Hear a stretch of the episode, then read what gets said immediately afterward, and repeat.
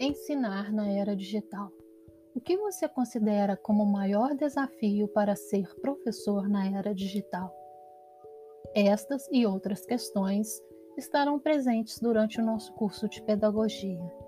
Nossos alunos serão os alunos da era digital, ou seja, os nativos digitais, crianças que cresceram cercadas por tecnologias digitais e usam essas tecnologias brincando.